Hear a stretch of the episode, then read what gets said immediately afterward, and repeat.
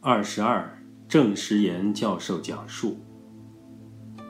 我在开始亲近他的时候，听他讲经，跟他相处，净空老和尚真的是，我内心里说，他真是逍遥侯，他是很逍遥、很自在。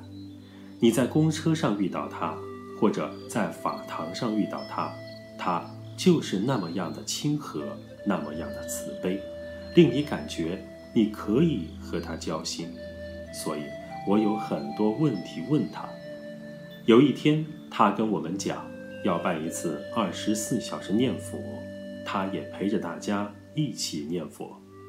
二十四小时念佛不是容易的事情，他很慈悲，在后面摆了两排椅子，有靠背的，念累了可以休息。他真的像古德一样。对弟子有一个谈话，他问我，二十四小时念佛有什么心得？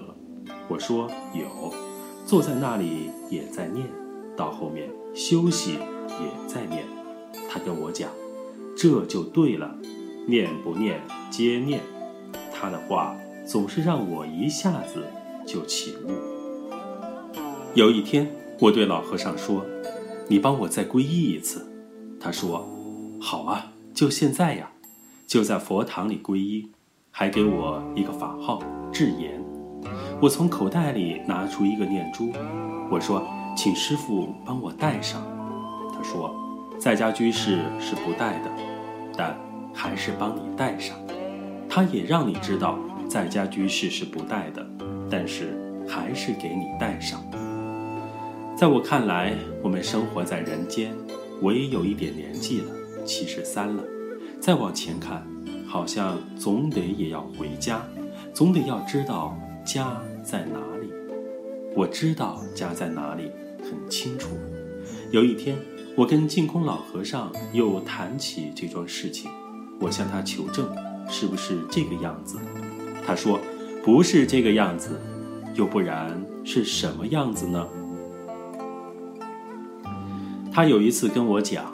你可不可以到澳洲去？我说是做一次演讲还是长期？他说是长期。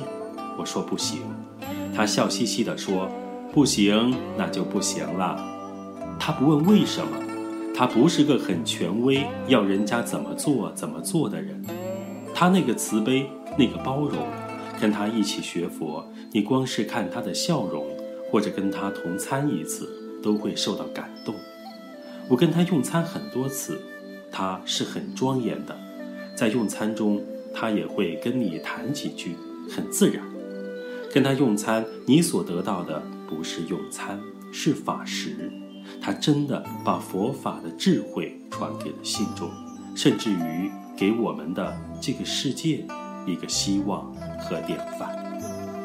二零一七年九月访谈。